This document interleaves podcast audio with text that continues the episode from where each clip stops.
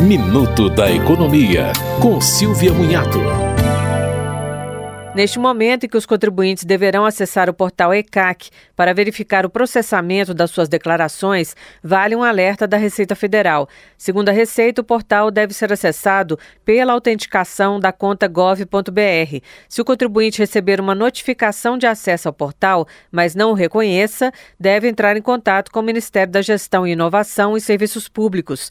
O Ministério implantou uma funcionalidade para aumentar a segurança de acessos feitos via conta gov gov.br, de forma que cada dispositivo que acessa a conta é identificado. O contribuinte recebe uma notificação em seu e-mail cadastrado. Qualquer dúvida, vale então entrar em contato com o serviço de atendimento da plataforma gov.br.